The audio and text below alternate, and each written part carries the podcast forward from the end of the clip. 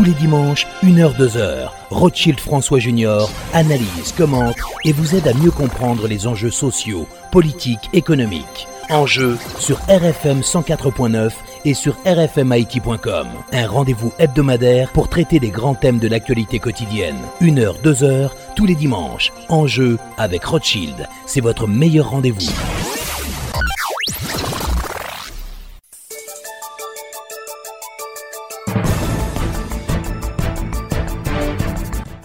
Mesdames, Messieurs, bonsoir et bienvenue euh, comme tous les dimanches à l'émission Enjeu. Aujourd'hui, nous avons trois invités. Monsieur Bernard Kran, coordonnateur du Forum économique du secteur privé, qui va faire le point sur les initiatives prises depuis la présentation de cette proposition de sortie de crise à la nation. Notre deuxième invité, Madame Vélina Charlier de Domi, les Petro Challenger, qui annonce une nouvelle manifestation le 14 août dans la zone du Champ de Mars. Et puis, euh, à la troisième partie, nous allons reprendre cette interview que nous avons réalisée avec l'économie Fritz Jean autour de la publication de son ouvrage Haïti, une économie de violence. Encore une fois, bonsoir et bienvenue à l'émission Enjeu. Il est difficile pour nous compter combien de monde qui comptait sur nous.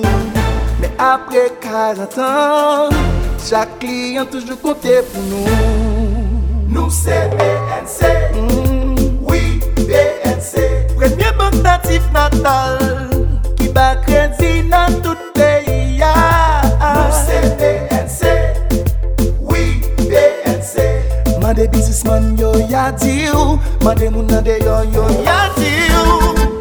Nou se BNC, premye bank peyi ya. Nou se BNC, mank maman la vi ya. Nou se BNC, patrimwan peyi ya.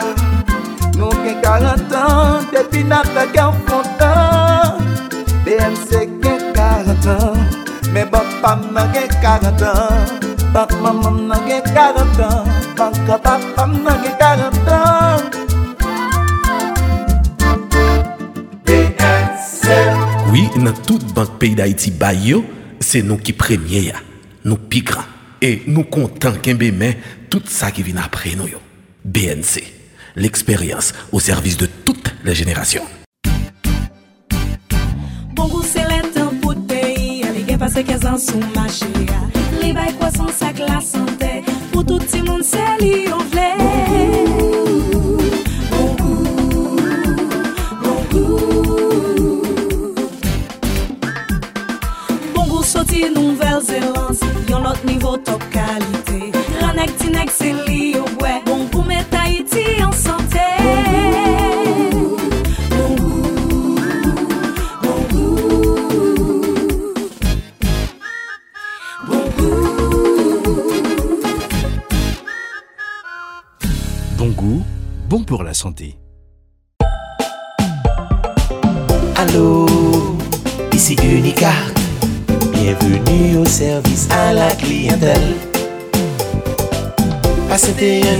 S'il vous plaît. Nous voulons vous faire plaisir. Nous sommes là pour vous servir. Votre appel est important pour nous. On va prendre soin de vous. Vous avez choisi la bonne carte. La Unicard. Vous avez choisi la bonne carte. Celle qui veut soin de vous. Vous avez choisi la bonne carte. Ici Tidjo Zene. Je suis fier d'avoir comme vous choisi la Unicard, la carte préférée d'Haïti. Pour la qualité de ses produits, pour son accueil 5 étoiles, pour son grand réseau de services à travers les succursales Unibank et Unibank Online. Vous avez choisi la bonne carte. La Unicard. Le saviez-vous 80% de la population souffre de troubles digestifs après la consommation de produits laitiers. Ils sont intolérants au lactose. Si vous faites partie de ceux qui digèrent mal le lait régulier, le lait Gloria Lactose Free est spécialement conçu pour vous. Tout en conservant les qualités nutritionnelles du lait régulier, le lait Gloria Lactose Free permet aux personnes intolérantes au lactose de continuer à consommer du lait sans risque d'inconfort digestif. Saveur chocolat également disponible. Les enfants de 1 an et plus l'adorent. Le lait Gloria Lactose Free peut même être utilisé dans vos recettes préférées. Finalement, j'ai retrouvé le plaisir du lait grâce à Gloria Lactose Free.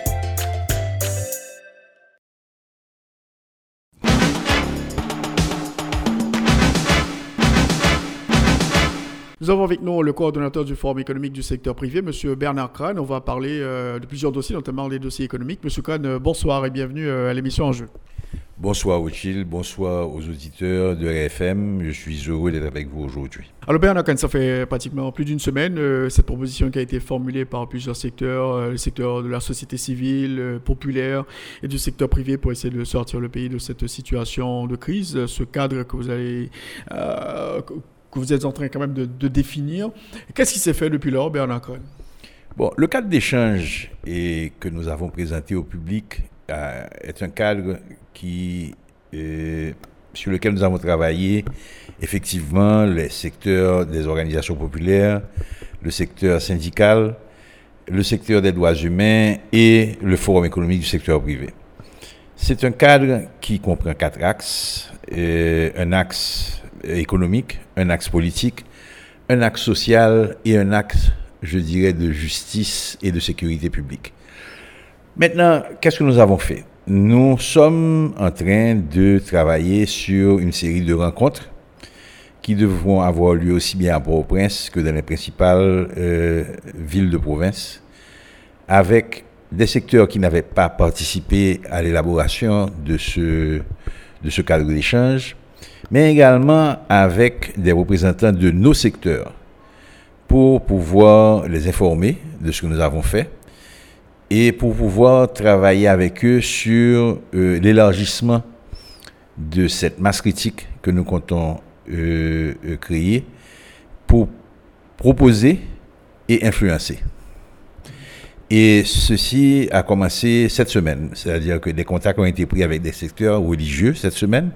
Nous devrions commencer à la rencontrer la, semaine prochaine. Nous sommes en train d'organiser les, les, différentes tournée que nous devrons faire à travers le pays, parce qu'il faudra aller rencontrer les gens chez eux. Donc, euh, ceci, euh, on, va le faire pendant tout le mois d'août, euh, ce qui reste du mois d'août. On le fera également au, début du mois de septembre, en espérant que vers la mi-septembre, nous aurons atteint notre objectif, c'est-à-dire la création de cette masse critique que nous recherchons. Est-ce qu'on peut dire que c'est la partie politique, la solution politique qui pose problème? Bon, écoutez, et le, le pays vit une crise multidimensionnelle. Ce n'est pas seulement une crise politique, c'est une crise politique, effectivement, mais c'est une crise à caractère économique et social également. C'est une crise de sécurité, sécurité physique des personnes. Vous entendez ce qui se passe dans, dans la partie sud de Port-au-Prince les assassinats, etc., etc., les, attaques sur euh, les moyens de transport. Et c'est une crise qui est difficile à cerner pour beaucoup. Les gens réagissent avec beaucoup d'émotions. Ils sont extrêmement concernés. Ils, ont même peur, beaucoup d'entre eux, et ce qu'on ce qu'on peut comprendre.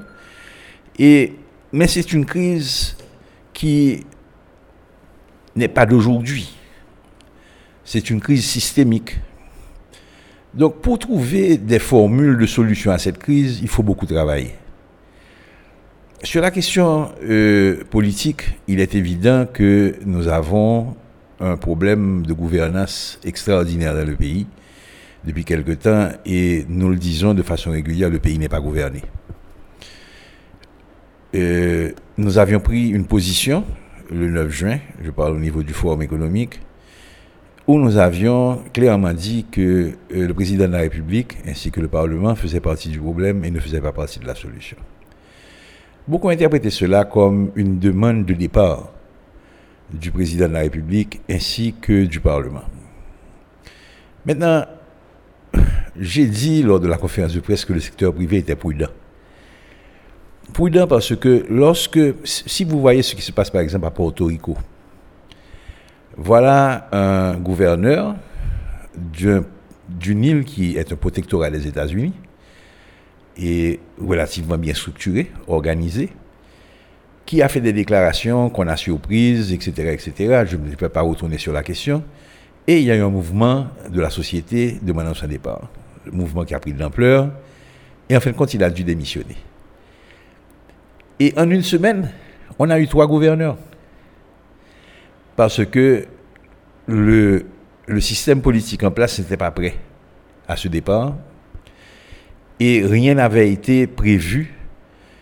Même ceux qui étaient censés le remplacer n'étaient pas sûrs qu'ils voulaient le faire parce que Porto Rico vit une situation économique extrêmement difficile. C'est un, un État associé aux États-Unis qui est en faillite. Donc, quelle que soit la personne qui est appelée à le diriger, cet État associé en faillite, est appelé à faire des sacrifices énormes, à demander à ses concitoyens également de, à faire des sacrifices énormes. Et il n'y a pas de solution facile. Et, on prévoit même des manifestations euh, contre la nouvelle gouverneure qui a été installée jeudi. Eh bien, justement, donc c'est dans ce sens que nous, euh, du secteur privé, nous sommes prudents. Nous ne voyons pas sur le terrain pour le moment un rapport de force favorable à une partie ou à une autre. Donc, en dehors de toute émotion, nous sommes en train de chercher, ce que je vous disais, une masse critique qui soit capable de proposer, d'influencer et de faire que nos hommes et femmes politiques cherchent une solution qui soit une solution durable, une solution réaliste et réalisable. Pas quelque chose qui se fasse dans, l'émotion et qui ensuite apporte plus de problèmes que de solutions. Est-ce que quand même vous pensez que euh, la situation s'améliore en, termes de, gouvernance de la part du, président de la République qui a nommé un Premier ministre, un gouvernement qui a été constitué euh, Est-ce que vous pensez que ça s'améliore? Bon, pour le moment, euh, j'ai mes doutes. La façon dont le Premier ministre a été nommé, il ne l'a pas été dans le cadre d'une grande négociation, d'un dialogue avec les différentes parties, les parties prenantes, je dirais, de cette crise de cette crise multidimensionnelle, aussi bien les partis IS politiques que les partis IES de la société civile, qui sont parties prenantes de la crise et qui cherchent ensemble, certaines d'entre elles et d'autres seules, une solution à cette crise. Donc, bon, est-ce que ce Premier ministre nommé euh, pourra apporter les solutions? Bon, je ne sais pas. On va voir d'abord s'il arrive à passer la ligne Maginot que représente le Parlement haïtien dans ces deux branches. Et s'il y arrive, ce qu'il va proposer lors de sa déclaration de politique générale qui pourrait rassembler les différents secteurs de la société autour d'une table et permettre que nous recherchions ensemble une solution. Pour le moment, nous sommes dans les balbutiements de ce Premier ministre nommé et de ce gouvernement nommé. Donc nous allons voir. Alors, bien là, ce qu'on constate, c'est que les, différents secteurs, ils souhaitent tous le, départ du président de la République, euh, Jovenel Moïse, en tout cas, différents secteurs de l'opposition, certains secteurs de la société civile. Ils s'expriment très clairement euh, sur, la question, mais il y a différentes propositions qui ont été euh, formulées. Bon, je dois dire que le président de la République a commis beaucoup d'erreurs. Et beaucoup de décisions qui ont été prises durant l'année 2018 et durant l'année de, les six premiers mois de 2019 ont contribué à aggraver une crise qui existait déjà, comme je l'ai dit antérieurement. Et ce sont des décisions qui ont été prises sans discussion préalable avec les secteurs concernés, qui ont affecté l'économie, qui ont affecté la vie sociale de ce pays, la vie politique de ce pays. Maintenant, euh, certains secteurs réclament le départ, tout simplement.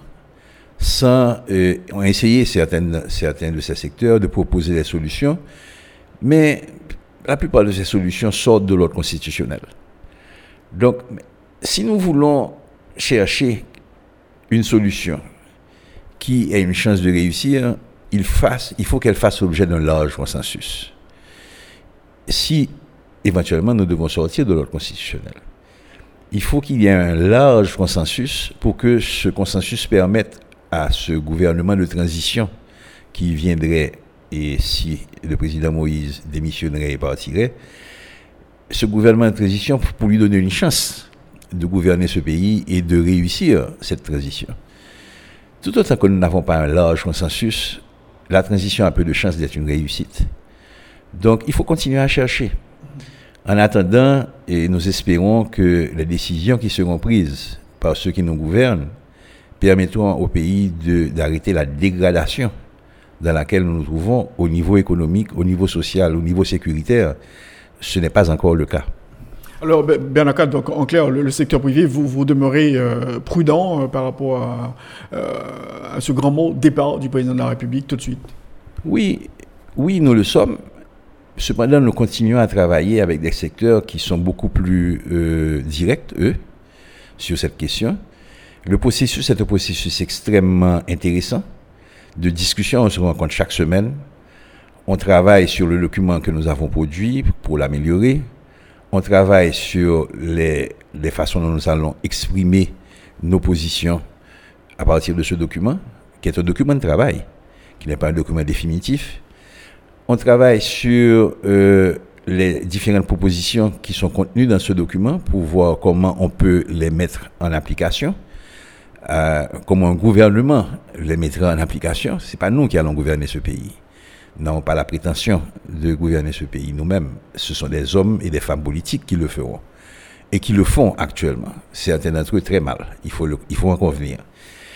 Nous, allons, nous sommes en train de travailler. Donc, euh, nous, nous ne sommes pas, malgré que la situation voudrait que. Il y, y, a des urgences dans certains secteurs. La situation voudrait qu'on se presse. Mais il faut se presser lentement. Il faut le faire tranquillement, sans émotion, je, le répète souvent, pour chercher des solutions réalistes et réalisables. Est-ce que vous maintenez votre déclaration à savoir que le pays n'est pas gouverné aujourd'hui et que le président de la République, le Parlement, représentent euh, euh, le problème et non euh, la solution, Bernard Crane Mais c'est évident, c'est évident. Je, je, le maintiens, nous le maintenons. Le pays n'est pas gouverné. Vous le voyez, vous le constatez tous les jours. Et il y a des poches de, de, d'insécurité qui, qui ne sont pas prises en compte. Il y a des décisions prises par la Banque centrale pour pouvoir euh, contrôler la, dégradation de notre monnaie et la dépréciation de cette monnaie qui affecte de façon euh, évidente le secteur privé. Mais pourquoi ces décisions sont prises? C'est pour, pour corriger de mauvaises décisions qui avaient été prises par le, par par le gouvernement et qui ont provoqué des déficits des arriérés de paiement qui affectent des secteurs. Le secteur de la construction, en particulier les entreprises travaillant sur les travaux publics, euh, certaines entreprises sont pratiquement en faillite. Et le secteur tourisme, certains, certains hôtels sont pratiquement en faillite, ont dû mettre euh, à pied un tas de leurs employés. Nous sommes dans une situation très sérieuse. Et socialement, politiquement, les secteurs, euh, différents secteurs de la société voient cette situation d'un très mauvais œil. Donc, qui est responsable de ça? Le responsable, c'est d'abord le président de la République. Il est le premier citoyen de ce pays. Il a sollicité d'une population des votes. Il les a obtenus. Et il gouverne ce pays avec des premiers ministres. Bon, ça fait quatre mois ou cinq mois que nous, nous sommes sans premier ministre et ratifié par le Parlement avec deux gouvernements, situation inconstitutionnelle. Vous avez un gouvernement qui gère les affaires courantes, qui aurait dû le faire pendant un mois, mais qui le fait depuis, depuis, depuis quatre mois. Vous avez, vous avez eu deux gouvernements nommés, hein, entre-temps. Certains des ministres de ce gouvernement nommé faisaient partie du gouvernement nommé et antérieur. Bon, c'est à ne rien comprendre. Donc, le pays est-il gouverné? Certainement, il l'est, mais il l'est très mal. Est-ce que vous pensez vous-même, au niveau du secteur privé, que le pays peut encore vivre euh, plusieurs mois dans une telle situation, dans une telle cacophonie, si on, peut dire? Malheureusement, oui. Malheureusement, oui, la nature a horreur du vide. Euh, les secteurs s'organisent. Et certains le font mieux que d'autres. Certains s'en tirent mieux que d'autres. Il n'y a pas de, a pas de ligne directrice. Et c'est le sauve qui peut. Mais nous sommes en train de travailler. Nous ne pouvons pas arrêter du jour au lendemain de travailler. Donc les entreprises continuent à travailler, elles continuent à, importer, elles continuent à produire, elles continuent à vendre et elles créent de la richesse de moins en moins, il faut le dire. Elles créent très peu d'emplois. Il y a même des, des, difficultés dans certains secteurs où on est obligé de licencier du personnel, ce qui est extrêmement malheureux dans un pays qui est au chômage déjà. Mais on continue à fonctionner. Et, on va continuer à fonctionner. Alors, sur le plan politique, vous pensez que le pays euh, peut vivre encore des mois dans une telle situation? Bon, il y a des échéances qui, qui, qui vont arriver là, qui vont rendre encore les choses plus difficiles. Le fait que euh, le Parlement, la, totalité de la Chambre des députés, et une partie du Sénat, dont je ne sais pas exactement quelle partie, parce que certains disent un tiers, d'autres disent, deux tiers, d'autres disent deux tiers. Bon, moi je ne sais pas.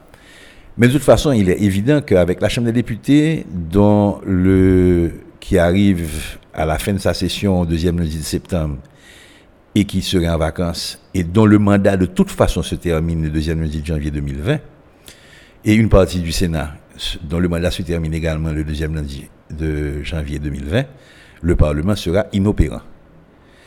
Donc, un Parlement inopérant, s'il n'y a pas de loi électorale votée, s'il n'y a pas de budget voté avant, s'il n'y a pas de Premier ministre ratifié avec son gouvernement avant, parce que c'est eux qui devraient présenter le budget et l'éventuelle loi électorale qui devrait être votée, qu'est-ce qui va se passer? On va avoir un président qui va gérer le pays par décret, jusqu'à ce que nous ayons des élections. Élections qui se tiendraient vraisemblablement avec un décret-loi et un, un conseil électoral provisoire encore. Nous allons sortir de la Constitution. Et bon, ce n'est pas la première fois que ça se fait. Mais nous pensions, nous, que nous étions entrés une fois pour toutes dans l'ordre constitutionnel et que cet ordre constitutionnel allait s'établir et se solidifier. Je ne sais pas ce qui va se passer, mais il est évident que c'est préoccupant et cette imprévisibilité affecte le climat des affaires, fait que nous avons des difficultés à attirer des investissements étrangers, même des investissements locaux, donc la situation économique ne va pas s'améliorer. Elle risque peut-être d'être stagnante, mais très vraisemblablement, elle va se détériorer. Il y a un autre facteur, il y a la rentrée des classes qui s'en vient. Beaucoup d'inquiétudes à ce niveau-là, euh, Bernard Cohen.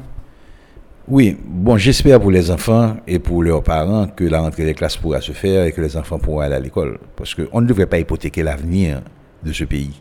Et les jeunes représentent l'avenir de ce pays. Que ce soit les enfants, que ce soit les étudiants qui vont à l'université, ils doivent pouvoir aller en classe. Donc j'espère que la situation politique et la situation économique et sociale que nous vivons ne les empêchera pas d'aller en classe et que les classes pourront euh, les écoles pourront ouvrir et que les universités pourront ouvrir normalement en septembre. Et l'environnement économique qui entoure cette euh, rentrée? Bon, l'environnement économique, est-ce qu'il est? Et bon, nous continuons à travailler de façon à consolider nos entreprises, à garantir les emplois de nos employés, à générer des revenus pour que nos actionnaires puissent avoir des profits, à faire face à nos, obligations vis-à-vis -vis du système financier à respecter également nos obligations vis-à-vis de nos fournisseurs étrangers. Nous faisons ce qu'il faut pour que nos entreprises ne soient, ou le, soient, le moins possible affectées par la situation et continuent à fonctionner. Mais il y a des secteurs qui sont malheureusement extrêmement affectés et dont les entreprises qui fonctionnent dans ces secteurs risquent d'être euh, beaucoup plus affectées que d'autres. Nous allons parler de la situation économique tout à l'heure, mais, pour la proposition que vous comptez formuler, vous pensez que ça va se faire Peut-être euh, vous fixez un échéancier, euh, un mois, deux mois, trois mois? Bon, nous travaillons. Nous travaillons sur cette proposition. Pour le moment, nous avons un cadre d'échange. Ce n'est pas encore une proposition. Et ça ne serait une proposition, ça ne deviendrait une proposition que lorsque nous aurons la masse critique nécessaire pour, derrière cette proposition, pour influencer et ceux qui prennent des décisions dans ce pays, aussi bien ceux qui sont localement et, au gouvernail de ce pays, que ceux qui sont à l'étranger, qui influencent ceux qui prennent les décisions ici. Donc, je peux parler de nos partenaires étrangers. Donc, nous sommes en train de travailler à ça. moi, je ne vais pas me fixer de calendrier avec des dates butoirs, etc., etc., parce que c'est difficile de respecter ça dans un pays comme, comme le nôtre.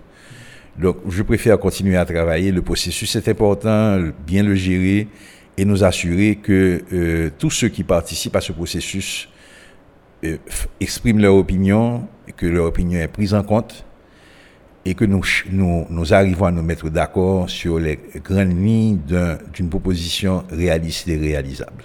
Le président de la République continue de lancer des appels au dialogue à l'endroit des différents secteurs. Est-ce que vous pensez que ce sont des appels Est-ce que ça peut marcher selon vous euh, euh Bernard Kahn, est-ce, est que Jovenel Moïse il a encore les moyens nécessaires pour renverser euh, cette situation euh, au bénéfice de toute la population? Pour le moment, il ne l'a pas prouvé qu'il avait ces moyens. Et Et justement, la, question de, savoir est-ce qu'il fait partie du problème ou de la solution, lorsque vous n'arrivez pas à réunir ce qui, ce qui devrait être autour de cette table de négociation, vous n'arrivez pas à formuler des, des, des solutions aux problèmes que vous avez, que nous avons, que le pays a. Faites-vous partie de la solution? Est-ce que ceux qui travaillent à cette solution, qui euh, essaient de la trouver de façon consensuelle, s'ils y arrivent, qu'est-ce qui va se passer? On va vous proposer une solution, vous devrez vous soumettre ou vous l'émettre. C'est ça le problème. Le problème, c'est que je ne suis pas sûr que ceux qui nous dirigent ont la capacité de réunir les différents secteurs de la société pour chercher ensemble cette solution. Et c'est malheureux. On parlait du Parlement aussi. Je parle de ceux qui nous dirigent en général, le président de la République, le Parlement, certainement, et les, différents gouvernements, parce qu'il y en a deux pour le moment. Il y en a un qui gère les affaires courantes avec un Premier ministre qui a démissionné, M. Lapin, si je me trompe. Est-il toujours Premier ministre? Personne ne sait ce qui se passe.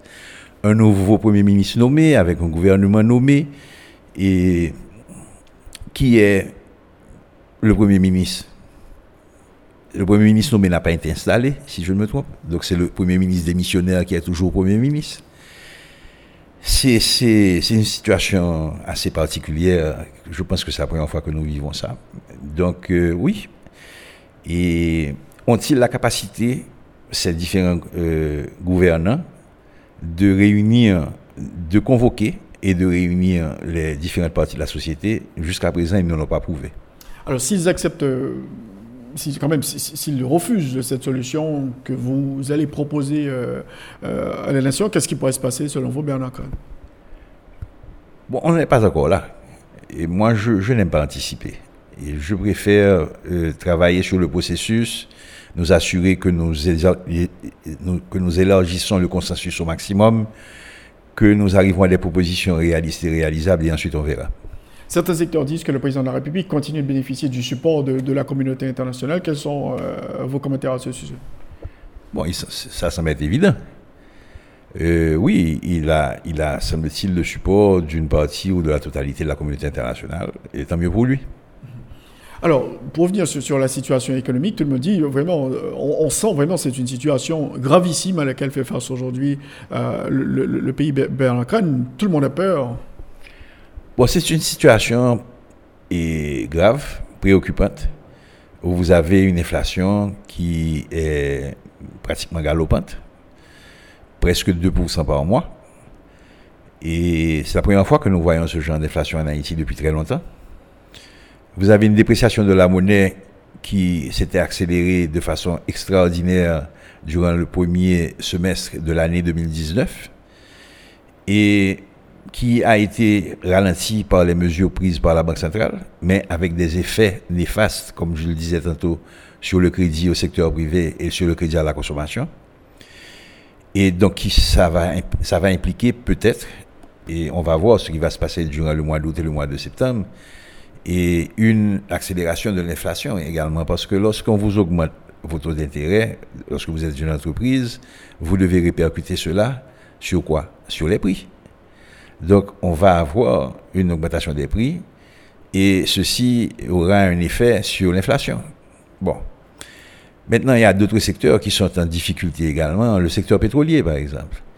Les prix eh, qui avaient été augmentés de façon abrupte et sans, sans préparation en juillet 2018, ces prix doivent augmenter. Maintenant, comment? Et le secteur pétrolier se trouve en situation d'illiquidité ils euh, ont des difficultés à faire face à leurs factures lorsqu'ils importent. Je veux parler des compagnies pétrolières. Malgré tout, ils sont, ce sont des compagnies qui se sont bien comportées parce qu'elles n'ont pas de raté, n'ont pas de rupture de stock. Ce qui n'était pas le cas lorsque c'est le BMPAD qui faisait les importations, n'est-ce pas? Mais on peut à n'importe quel moment se retrouver dans une situation euh, de complication au niveau des importations et au niveau de la distribution des produits pétroliers. Ce serait malheureux. Nous avons une situation au niveau du secteur touristique où il y a des hôtels.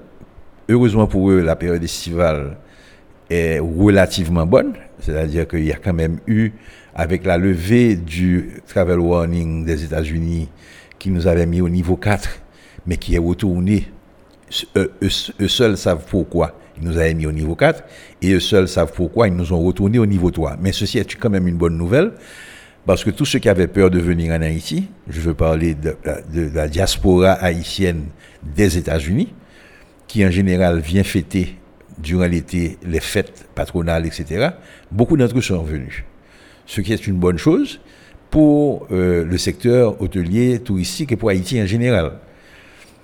Ils sont en train de dépasser et ça fait une entrée de devises et ça fait également une situation où le secteur hôtelier qui était fortement affecté est euh, c'est un bol d'air. Vous avez un secteur tel que le secteur des entreprises de, construction travaillant pour les travaux publics, et d'après ce qui se dit, je ne sais, pas si c'est vrai, il y aurait des dettes euh, avoisinant euh, presque 100 millions de dollars vis-à-vis de ces entreprises. Bon, ceci est préoccupant. Ceci est très préoccupant parce que vous avez des prix qui, grimpent, une, une, population qui s'appauvrit, qui a des difficultés à se nourrir dans certains cas. Vous avez des entreprises qui sont en difficulté dans certains secteurs. Et s'il n'y a pas de solution à ce problème, à ces problèmes, des entreprises vont tomber en faillite. Et ceci aura des répercussions maintenant, la répercussion ultime sur le système financier. Ce qui, si ça arrive, risque d'aggraver encore plus la crise. Donc, nous sommes en train de tout faire pour pallier à ces problèmes. De notre côté, sans aide particulière de l'État, avec des décisions prises par la Banque centrale, que nous ne pouvons pas, nous pouvons pas ne pas comprendre, parce qu'ils essaient de faire leur travail et de contrôler la dépréciation de la monnaie, parce que c'est un de leurs rôles. Mais en même temps aussi, en faisant ça, ils affectent les affaires, le secteur privé et la consommation. Bon, que voulez-vous? C'est pratiquement la quadrature du cercle. Alors, sur le plan social, il y a aussi, de, de, il y a aussi des craintes, par rapport justement à cette situation économique que, vit le pays. Oui, vous avez cité là, un des problèmes au niveau social, c'est la rentrée des classes, par exemple. Qu'est-ce qui va se passer? Et l'éducation en Haïti est, est, primordiale. Si on veut sortir du trou dans lequel nous nous trouvons, du trou du développement dans lequel nous nous trouvons, il faut que nos enfants soient éduqués. Il faut qu'ils reçoivent une éducation de qualité. Mais lorsque vous êtes, vous êtes, dans une situation de crise politique et de crise économique, il est difficile pour les écoles de faire face à leurs obligations vis-à-vis de leurs clients, que sont les enfants et leurs parents. Donc, on ne sait pas comment ça va se passer. Et avec un État qui ne gouverne pas, un gouvernement qui ne gouverne pas, avec un Parlement qui ne vote pas de loi, avec un système judiciaire qui est en désarroi, avec une sécurité publique qui fait de son mieux au niveau de la police nationale, mais qui n'arrive pas à contrôler l'ensemble du pays, ça va être difficile. Ça, c'est au niveau de l'éducation. Mais à tous les niveaux, au niveau social, nous avons des problèmes. Lorsque vous regardez les services publics tels que l'ONA ou l'OFATMA, et que nous finançons, je parle des employés et des patrons qui financent ces deux, ces deux entreprises publiques, qui sont également, elles, en désarroi, mal gérées, euh, qui n'arrivent pas à offrir les services auxquels ceux qui cotisent ont droit, c'est un problème. Si vos employés sont malades ou sont accidentés et qu'ils vont à l'OFATMA, recevront-ils les soins auxquels ils ont droit? Vraisemblablement non. Et tous les employés qui ont cotisé et qui, et qui ont mis de l'argent pour leur pension et qui vont atteindre l'âge de la pension, ils ont 25 ans, ça fait 25 ans qu'ils cotisent, ils ont commencé à travailler à 25 ans, donc ils ont 50 ans. Ils ont l'âge de prendre leur retraite. Et brusquement, lorsqu'ils vont chercher leur argent, leur argent n'est pas là. Au risque de ne pas être là. C'est une situation sérieuse. Donc, il y a des problèmes sociaux. Ensuite, vous avez une dégradation, une dépréciation de la monnaie. Il y a un besoin d'ajuster le salaire minimum. Et, mais le Conseil supérieur des salaires qui devait faire des propositions est en désarroi également une partie de ce conseil, surtout la partie syndicale, n'est pas représentative selon certains. Donc, il n'arrive pas à proposer. Tout ça, ce sont des problèmes sérieux euh, qui, socialement, vont affecter la vie de ce pays. Vous avez demandé à vos membres de, quitter euh, le conseil d'administration, le, chaos. Est-ce que ça a été fait il y, en a une d'entre elles qui a démissionné et moi j'ai vu la lettre de démission, pour l'autre pas encore. Je ne sais pas s'il a démissionné et je ne peux pas répondre pour lui. mais ils étaient deux à nous représenter parce que le troisième euh, membre euh, représentant la Chambre de commerce au sein de ce chaos avait été désigné directeur de cabinet du président de la République. Donc il ne pouvait pas et, être notre représentant au sein du chaos. Donc nous avons deux représentants. La vice-présidente de l'ADI a démissionné. Celui qui représentait la Chambre euh, canado-haïtienne au sein du chaos, je ne sais pas encore s'il l'a fait. Alors, beaucoup de personnes aussi parlent de cette bombe sociale qui pourrait éclater à n'importe quel moment, euh, Bernard Cohen, par rapport à la situation à laquelle on vit. Bon, écoutez, c'est quoi une bombe sociale? Ça, il y a déjà une augmentation de, de, ceux qui partent. Ils ne peuvent plus partir légalement vers le Chili parce que cette vanne est fermée, ou vers le Brésil, ou vers la République dominicaine, ou vers les États-Unis, qui sont les quatre points qui, durant ces trois, quatre dernières années, ont vu le plus d'Haïtiens euh, qui voulaient émigrer aller. Donc, qu'est-ce qu'ils font? Ils ont recommencé à prendre des bateaux le nombre de bateaux interceptés par les grandes côtes américaines durant ces quatre derniers mois a presque pratiquement doublé. C'est préoccupant. Parce que là, encore une fois, nos enfants prennent des risques extraordinaires en allant sur la mer dans des, embarcations qui ne sont pas adéquates.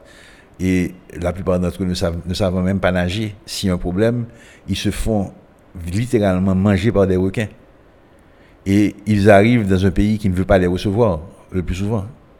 Donc voilà, c'est une situation extrêmement compliquée. Il faut que nous cherchions une solution, il faut trouver cette solution et il faut permettre que ce pays se stabilise, recommence à travailler avec un espoir d'améliorer la situation de tous ceux qui y vivent. Vous diriez quoi pour terminer aux décideurs? Moi, je leur dirais, encore une fois, d'être à l'écoute, d'entendre quand on leur parle et d'arrêter de faire, de, de faire la sourde oreille je leur dirais ensuite d'accepter de prendre leurs responsabilités, de cesser de jeter la responsabilité sur les autres, comme quoi eux, ils feraient tout bien et les autres feraient tout mal. Ce n'est pas le cas. Et finalement, je leur dirais de d'arrêter de s'entêter. Il faut, avec humilité, accepter qu'on a fait des erreurs et chercher des solutions pour corriger ces erreurs. Merci beaucoup Bernard Kahn, coordonnateur du, Forum économique du secteur privé, d'avoir été l'un des invités à notre émission aujourd'hui pour parler de ces dossiers d'actualité, la crise économique et la crise politique. Merci beaucoup. Ça a été un plaisir. Alors, comme annoncé, Mme Vélina Charlier, l'un des invités à notre émission aujourd'hui. Donc, euh, nous allons parler de plusieurs dossiers, notamment du groupe Petro, Petro Challenger, euh, nous connaissons, qui est très actif sur le terrain par rapport à la situation euh, politique et sociale. Mme Charlier, bonsoir et bienvenue à l'émission En Jeu.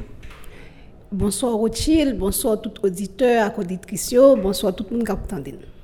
Alors, comment un mouvement Petro Challenger est euh, jeudi, nous connaissons que parfois il y a des hauts, il y a des bas, et comment la situation est présentée pour nous aujourd'hui mais le mouvement Petro Challenger, gens tout le monde connaît son bataille et de longue haleine. C'est un marathon que lié, c'est un engagement pour bataille contre corruption avec impunité pour justice sociale, justement, et mercredi a fait un an. Hein depuis que Gilbert Mirambeau t'a fait photo ça qui t'a venu générer des millions et, de tweets et qui vient lancer mouvement Petro Caribé Challenge là côté que nous-mêmes nous venons des Petro Challengers. Et un an ça nous capable dire que c'est dans un an que nous apprenons en pile c'est dans un an nous jouons des victoires. Rapport des comptes c'est quand même des grandes victoires que y et le fait que nous arrivons à mobiliser pacifiquement tout en bonne majorité dans le pays hein, autour de cause de reddition de compte, cause de corruption, hein, c'est des victoires, a des hauts, a des bas. Il y a des moments de bataille plus difficiles que, que d'autres. Et nous avons un paquet de moments de bas, surtout avec un pile attaque et, et sous personnalité, nous, sous intégrité, nous, c'est des moments qui étaient bas. Et un pays qui a une situation économique, sociale qui est très difficile, tout, qui lui même tout généré des, des bas dans le mouvement. Mais nous, là, donc, dans un an, c'est une dit que nous faisons un pile progrès, nous, avons de, nouveaux adhérents et nous faisons message à passer, etc., auprès, auprès de l'opinion. Oui, dans un an, d'abord, ça nous gagne, c'est que, ou pas dire au monde côté comme Petro Caribéa pour pas ça, ça veut dire. Li konen ki sa fon petro karibè teye, li konen skandal dilapidasyon an ki sa ke liye, li kapab petet menm sito kek non de moun ki te patisipe nan, nan gagotaj sa. Donk sa son gran suksè. Suksè d'edukasyon publik lan, de sensibilizasyon de moun yo ki vin interese a engaje, ou nan goume kont korupsyon ak impunite son lot gran suksè. Li on debatou ki rete prezant pantan yon lane nan tout espas medyatik ak sou rezo sosyo. Sont notre très grand succès. Et c'est des succès qui aident non, parallèlement en bataille pour former citoyens. Parce que goumer en Haïti contre corruption avec, impunité pour justice sociale, voulait dire tout que avons nécessité pour former citoyens. Parce que nous avons pays qui a 11 à 12 millions de monde, mais nous avons très peu de citoyens, très peu de citoyens qui sont intéressés à la chose publique, qui est intéressé à la vie politique, qui est intéressé à ce qui a passé dans le pays. Hein. Donc, je pense que nous faisons plus gros succès, c'est éveil de conscience ça qui fait, c'est nouveau monde qui a rallié, c'est des gens qui pas jamais parler dans les affaires pays du tout, que ouais qu'on capable de parler avec eux, qui est intéressé, qui fait recherche et qui leur des mouvements de mobilisation oser sortir de l'espace de peur que vous gagnez pour participer dans le mouvement de mobilisation. Alors, nous, que parfois, nous sommes très prudents par rapport aux politiques. Euh, est-ce que ça a constitué un problème pour nous durant euh, cette première année? Mais il n'y a pas un problème, c'est-à-dire que nous avons fait un choix conscient de rester et non partisan et de camper très loin des politiques parce que nous connaissons très bien, on a parlé de corruption dans le pays, hein, touché un pile monde qui était dans la politique. Que yo là dans parti qui au pouvoir qu'on y a PHTK ou bien que yo dans d'autres partis avant et, que on t'a dit Lavalas ou t'a dit OPL ou bien on t'a dit Vérité et, compagnie corruption touché un paquet de monde donc pour nous-mêmes, il était très important que nous restions autonomes dans la bataille qu'on faire parce que son bataille d'abord et avant tout de citoyens. C'est pour une bataille de retirer corps, bon, mettez pas son bataille côté que nous avons une rupture, un coupé fâché avec mauvaise pratique politique, mauvaise pratique économique, sociale qu'a fait dans le pays. Son bataille côté que nous voulons venir joindre justice sociale qui passait pour une redistribution richesse, donc qui passait vraiment avec un gros cassure à pratique n'a fait et les politiciens ont à l'écart de ça, c'est un bagage qui était nécessaire non seulement pour rassurer les gens qui voulaient mener bataille là avec nous, mais en plus tout pour que les messages soient cohérents, non biaisés et pour éviter que des gens utilisent pour redorer blason ou bien pour propre intérêt mesquin par eux. Alors nous, nous constatons depuis peut-être quelques, quelques peut-être quelques semaines, plusieurs semaines, on s'est effritement en ce qui concerne euh, les mouvements de mobilisation. Euh, comment qu'a expliqué ça, Vélina Charlie Il y a deux bagailles. La première des choses, c'est que en Haïti, précarité a telle, tout le monde a vivre au jour le jour, que est très difficile pour comparer la bataille qu'a menée en Haïti avec ça qu'a fait l'autre côté, côté que y a de mobilisation dans la rue à chaque jour, chaque jour pendant des mois. Nous-mêmes, nous sommes en situation dans un pays qui a pile précarité, ou pas bien cœur du tout. Si vous avez bloqué le pays, vous pas qu'à manger, etc., il y a un plus gros chaos toujours. Deuxièmement, nous-mêmes, nous avons choisi, alors dans le groupe que je fais partie, nous pas dormi, qui ont lancé en pile mobilisation, nous avons choisi pas mener une bataille seulement souterrain, mais faire ça tout, y le travail salon. Et travail salon, son travail marcher rencontrer monde, son travail prendre conseil dans mes monde, son travail produire documents, son travail marcher à travers pays pour sensibiliser monde et ça il demande temps pour faire. Leur considérer nous tous c'est des professionnels, nous tous avons notre travail que nous fait, c'est notre temps libre nous bénévolement que nous fait ça et nous pas de financement. Ouais, c'est nous-mêmes qui autofinancer. Donc nous devons faire travail ça tout parce que nous pas voulons tomber non plus dans le piège que a plusieurs fois en Haïti côté que un mouvement populaire, batay sitwayen ki fet, me sistem nan renouvle tet li. Ponsè ke moun ki tap menen batay sitwayen sa, pat fè renkont de salon sa yo, travay de produksyon de ekri. Sa pren tan nou ekri e dokumen 4 Erlan, par exemple, kote nou fè de exijans pou pouvoi transisyon, sa te pren tan pou potuil, sa pren tan pou kon yan ap mache, renkontre moun, pren lide yo sou li, brase lide sou li, pou nou kapab arrive, nou pa vle di yon dokumen definitif, ponsè nou pa vle pou dokumen fije dan le tan, men yon dokumen ki présenter puis plus toujours besoin revendication réelle population. Donc travail ça c'est un travail important pour nous faire. Et une considération tout qui doit être faite. C'est que chaque fois que nous prenons la rue machine répression vient plus féroce. Nous t'es un petit peu avant 18 novembre massacre la saline fait nous elle chaque fois des manifestations la police tire à hauteur d'homme toujours un grain de monde deux grains de monde qui mourit donc l'Europe mène une bataille obligé de considérer ça nous pas qu'à lever trop sans couler chaque jour nous prend la rue a mourir nous prend la rue a mourir vers qui ça nous aller donc des fois il faut prendre recul ça tout pour dire faut mener bataille dans l'autre gens, faut mener bataille là sous l'autre terrain, faut mener bataille là avec plus stratégie, avec plus intelligence, parce que trop sans couler, nous pas nous pas continuer à mener moun à l'abattoir à chaque fois. Une question qui est posée, est-ce que euh, nous pas un groupe politique nous, ou bien est-ce que c'est pas nous-mêmes nous voulons que pour effacer tout politicien qui a pour nous capables de prendre place et qui soit qu'à répondre euh, sur ça concernant les gens qui ont évoqué l'idée ça, comme quoi nous travaillons pour un secteur politique bien donné qui, pas, qui peut comparer tête mais le bal a fin, fin, arrangé que le ça monde ça paraît? Nous pas aucun bras ni un bras politique, ni un bras économique. Par contre, nous avons un pile, un pile, un pile monde. Moi, c'est 17 octobre montrer ça, 18 novembre montrer ça, 7 février montrer ça, 9 juin montrer ça. Et nous lançons un mode de mobilisation pour 14 août qui pourra montrer ça tout. Nous avons un pile, un pile monde derrière. Moun nous derrière c'est des jeunes, c'est des citoyens qui voulaient engager dans le pays, qui voulaient impliqués dans la vie politique pays et il y a des gens monde qui oui capable de propre ambition de faire politique active qui pour sont très bonnes choses sont bagaille à encourager. Parce que seule façon pour nous renouveler et remplacer sur le long terme classe politique nous gagne là c'est dans des jeunes et peut-être des moins jeunes qui viennent intéresser à la chose publique qui poser candidature qui écrit des programmes solides qui fait campagne et qui viennent entrer dans le parlement entrer dans l'administration publique ainsi de suite donc, je ne pense que c'est un mauvais bagage. Le monde pense que nous avons un bras politique. Nous n'avons pas un bras politique traditionnel. Mais sous des centaines de milliers de jeunes qui sont dans la rue, je suis qui ont ambition candidat et qui sont des citoyens honnêtes intègre et qui est capable, qui a compétences à qualification et que moi-même toujours encourager, oui, entrer dans la bataille politique là, parce que seul gens pour changer ça, il faut entrer là-dedans. Alors, Villiers Charlie, concernant les modèles que nous lançons pour 14 août, là, nous sommes capables de des précisions, qui ça nous espérer, euh, comment ça va le passer? Donc, 14 août, nous lançons un modèle de rassemblement devant Palais national. Nous voulons occuper espace devant Palais national, là, avenue de la République, devant barrière vert, là, ancien Palais national. Et en fait, ça nous voulons faire, c'est que nous voulons encore une fois lancer un message clair que monde qui a soutiré, monde qui a fait corruption avec impunité dans le pays, les chita dans l'exécutif là. Et encore une fois, nous voulons pointer du doigt que nous avons demandé reddition de compte, nous avons demandé procès Petro-Caribéa, nous avons demandé pour punir les gens qui méritaient punir, surtout dans le cadre dernier massacre qui fait, qui c'est, faut le dire, comme il faut dire les choses comme elles sont, c'est des massacres d'État.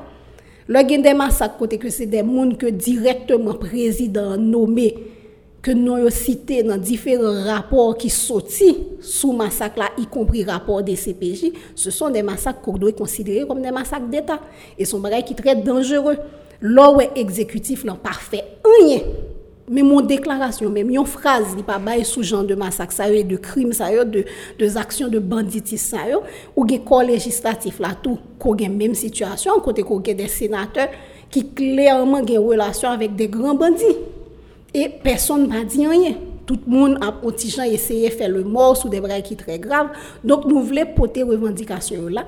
Et dit que nous connaissons très bien, c'est dans l'exécutif là, dans le législatif là. Et dans la justice, là, tout qui pas fonctionné, qui est complètement à genoux, qui n'a aucune indépendance, que soutirance de impunité, de corruption, ça y est, E nap mande pou sa chanje goun tou de Babel ki egziste la, nou te fe set tou pale pou nou te indike ke se la tou de Babel la ye, e la nou vle okupe espasa, nou evite tout moun vin rejoen nou, son mouvment pasifik, son gran rassembleman kote ke nou po al kontinye pote revendikasyon, kote ke soutirans la nan pouvoi, masak, korupsyon, impunite sa a ye a. Alors, qui message que nous comptez lancer à président de la République, justement, euh, euh, ce jour-là, le, le, 14 août Message nous ont été constant. Depi apre 7 fevriye, nan exije men magay la, nan mande demisyon prezident pou li mette tet li a la disposisyon la justis, e nan mande tou pou li mette a disposisyon la justis den moun ke li men li nome, ke li pa men gen desans rapple de posyo, ou gen delege departemental de l'Ouest lan ki site nan rapor e masak. Et, et, la saline, il pas même des décence rappeler le poste. pour ta au moins montrer que li sensible à sa cas privé c'est moun nous nous avons droit vivre la caille nous tant que moun nous avons droit vivre la caille nous dans bien-être bataille là son bataille pour la vie que lié et c'est ça nous pour le porter comme revendication on nous connaît que euh, la police aujourd'hui que zone devant parler à son zone qui est stérile. Est-ce que nous pensons qu'il y a quitté nous euh, euh, manifester devant la barrière principale l'entrée euh, palais national, venir dans Charlie? Bon, nous avons manifesté devant barrière vers ancien palais, palais qui détruit. C'est avenue de la République nous porter lettre nous dans DDO, yo accepter lettre nous dans DDO, donc nous pensons que n'a pas occupé espace ça, nous pas aucune velléité de aller essayer envahir palais, c'est pas ça qui est intérêt. Bataille que nous mené c'est toujours des batailles pacifiques, nous demander au contraire pour la police collaborer parce que nous avons droit revendiquer. On le que malgré deux mois qu'a fait, euh, plus d'un an, euh, le président de la République, Jovenel Moïse, il est toujours en poste, euh, il met au nouveau gouvernement, et le président a lancé appel pour Moudvin Johnny dialoguer avec elle, il met des parlements pour ratifier le gouvernement que le fait Est-ce que, donc, un, an après, quel bilan nous a tiré? Parce que le président, il est encore en poste. Et un an plus tard, effectivement, le président toujours en poste, mais un an plus tard, nous faisons des grandes victoires. Nous jouons un rapport Petro-Caribéo qui c'est des grandes victoires. Nous faisons sensibilisation. Donc, tout le monde connaît que y a des actes corruption qui commettent dans le pays. Nous avons des grands bandits que la police a arrêtés. Nous avons des grands bandits que monde a dénoncé liens que vous gagné avec différents officiels, avec des parlementaires et autres. C'est des grands succès. Maintenant, le fait que le président est encore là, nous connaissons très bien que l'international l'a soutenu l'empile. Et le fait que l'international a toujours arrogé le droit pour l'entrée dans les affaires pays d'Haïti, particulièrement américain, donc ça fait que bon soutien ce qui a fait par rapport à revendication nous-mêmes population côté toute la population a décrit un président et puis international là là ça pas changé discours nous parce que nous-mêmes nous prenons en solution que c'est haïtien qui joignent quand il y a sous affaire dialogue là, il y a un bagage comme Petro Challenger que nous toujours dit. Il y a un monde qui dit des fonds Petro Caribéa qui besoin de dialoguer, il faut que la dialoguer avec un juge. Et, qui ça nous passe de gouvernement que le président fait clamer, donc il demande justement que le Parlement ratifie le gouvernement pour lui nous pensons que c'est un gouvernement bouilli vidé et que c'est une tentative de diversion, c'est une tentative pour dévier de véritables problèmes pays. Là, nous garder et informations publiques qui sortent sous monde qui t'a composé gouvernement ça, nous réaliser que Premier ministre dans son pro PHTK, Premier ministre lòk se yon moun ki te nan kabine, yon ministre ki te tre dekriye pou jan ke l te dilapide e denye publik yo. Nou gade ke son kabine de jen, men bon, me zami nou, nou mande pou jen ka integre fonksyon publik, men nou pa mande de moun san kompetans, san kalifikasyon, san eksperyans. Pa gen sekren an fekola, fok kon fekola pou al fekola. Si pour entrer dans l'administration publique, il faut que déjà commencé à la base ou gravir échelon. Et c'est son principe de méritocratie pour arriver dans le genre de gros poste ou pas qu'à trouver que pour premier ministre c'est parachuté ou parachuté ou t'es sauté dans cabinet au ministre ou t'es fait un petit temps et puis au parachuté là. C'est le monde à l'envers c'est pas ça n'a cherché n'a cherché pour pays à fonctionner pays à des problèmes sérieux et pour attaquer le problème, non, ça prend des gens qui ont expérience, qui ont déjà prouvé que y a des résultats pour venir donc, donc, selon même son initiative qui, qui peut marcher, euh, ce nouveau gouvernement euh, nommé par le président de la République? Mais il est évident que le pape marché, nouveau gouvernement déjà décrié avant même que le arrivé dans le Parlement. C'est-à-dire, si le président de la République a essayé de rassurer la population et rassurer nous-mêmes qui, qui pétro-challenger, qui avons une revendication, avec l'autre monde qui est en opposition, on pense que d'abord, il a des personnalités sérieuses, des personnalités intègres, qui presque au-dessus de tout doute, des gens qui n'ont pas contester dans la société. E la, peut-être diskou a ta diferon, ta ka di bon, m pa d'akwa avèk prezident, mwen mande l demisyonè, mè ou mwen moun sa yo ke l vina avèk yo, se de moun ke m senti ki ka travay. Nou pa ge oken veleite ni volonté det des anarchist, ni des eternel opposant. Mè jodi an la, se preske yon kalot par rapport a revendikasyon nou, lè son gouvernement konsa de pantin et de bambè ke yap pote ban nou. Se ta dir de moun ke nou konen klerman ki pral a la solde de corrompus et qui pourra juste continuer à faire travail de corruption. Écoute du Parlement, quelle opinion de ce Parlement euh, Le Parlement il va commencer justement un dossier euh, mise en accusation du président de la République, notamment la Chambre des députés. Bon, Parlement, je pensais que et ça fait un pile temps, hein, depuis 48e législature, on a dit c'est législature de la honte, nous pas qu'à tomber plus bas. Nous, dans 50e législature, là, nous tombons plus bas. si on 51e, on a continué de gringoler. Parlement à l'image du pays. Parlement, son Parlement qui vent à terre, son Parlement d'incompétents, son Parlement de corrompus qui tournait vraiment en, en, fief de bandits. Et c'est des gens qui ne peuvent pas faire travail. Le travail, c'est légiférer, c'est contrôler travail exécutif là et c'est représenter population et nous connaissons que pas fait ça. Si on fait ça nous pas tomber dans gargote que nous y dans scandale pétro-caribéen si on fait travail de contrôle yo on contrôler dépenses publiques yo.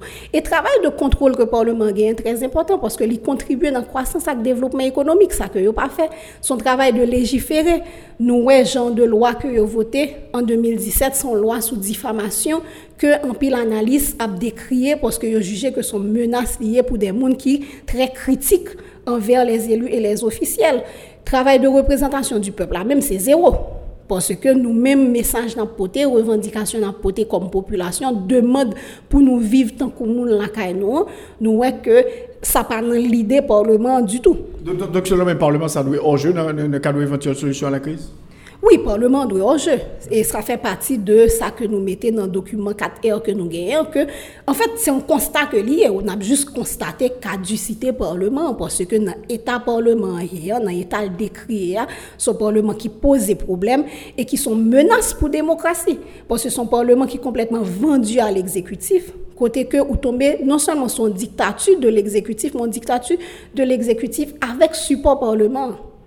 Et ça, c'est très, très grave. Pour ça, ça te coûté pour nous sortir en bas mais les Duvaliers, pour nous finir sortir en bas mais les Duvaliers, mais nous continuons avec même pratique dictatoriale ça c'est quand même très grave et il vient aggraver parce que un exécutif qui soutenu par des parlementaires qui ont une situation de malcité qui pas considéré c'est des gens pour parler avec eux qui pas considéré c'est des gens qui méritent éducation qui méritent vivre bien qui pas fait rien pour améliorer l'économie et qui pas même adressé nous comme population. Donc, ils certainement fait partie de problème non, et pas de solution.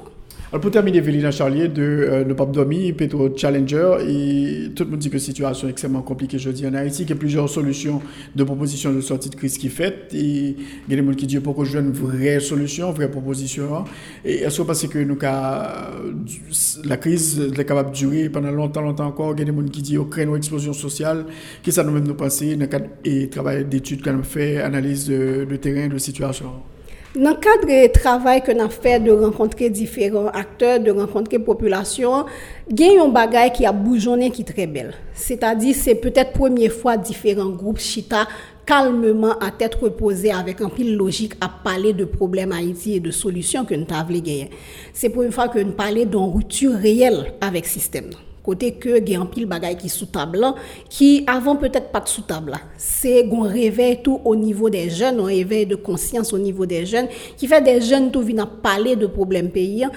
Donk ki baye kanmen beaucoup d'espoir pou prochen fwa nou ta tombe nan eleksyon de euh, participasyon sitwayen, non selman nan al vote, men nan pose kandidat yotou. Men an term de kriz lan, kriz lan kontinu a bouyonnen. E mpense ke m pataje enkyetude moun yo, mwen men toujou pe ke m pa tombe nan kao. E pense ke rezon ki fe nan tombe nan kao, se ke nou genyen yon pouvoi an plas ki chwazi pa we ke nan viv an paket problem.